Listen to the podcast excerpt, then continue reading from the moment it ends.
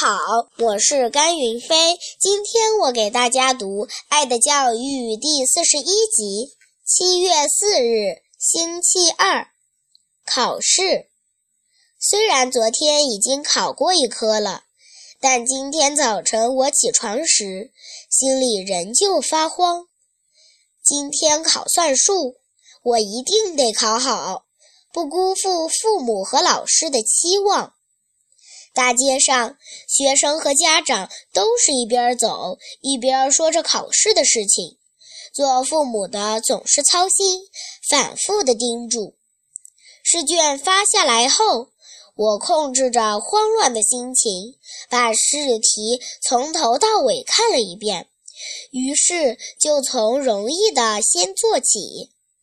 过了一个小时，许多人开始叹气了。因为试题很难，克洛西急得直敲脑袋，手心不断的冒汗。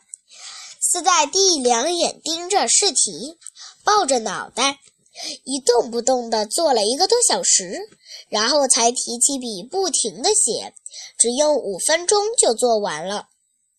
第一个交卷的是戴洛西，然后是斯黛蒂、卡隆、普罗克，我也交了卷。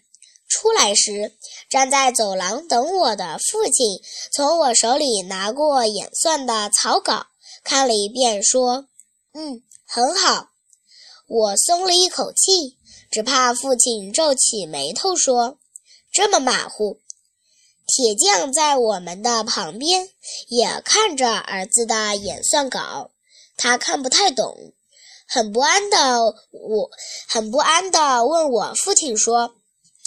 请帮我看看他答的怎么样，好吗？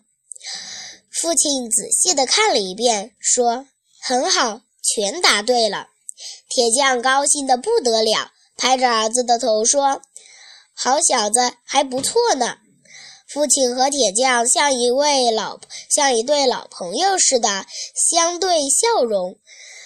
父亲伸过手去，铁匠紧紧地握着。回家的路上。铁匠欢乐地唱着歌儿，谢谢大家。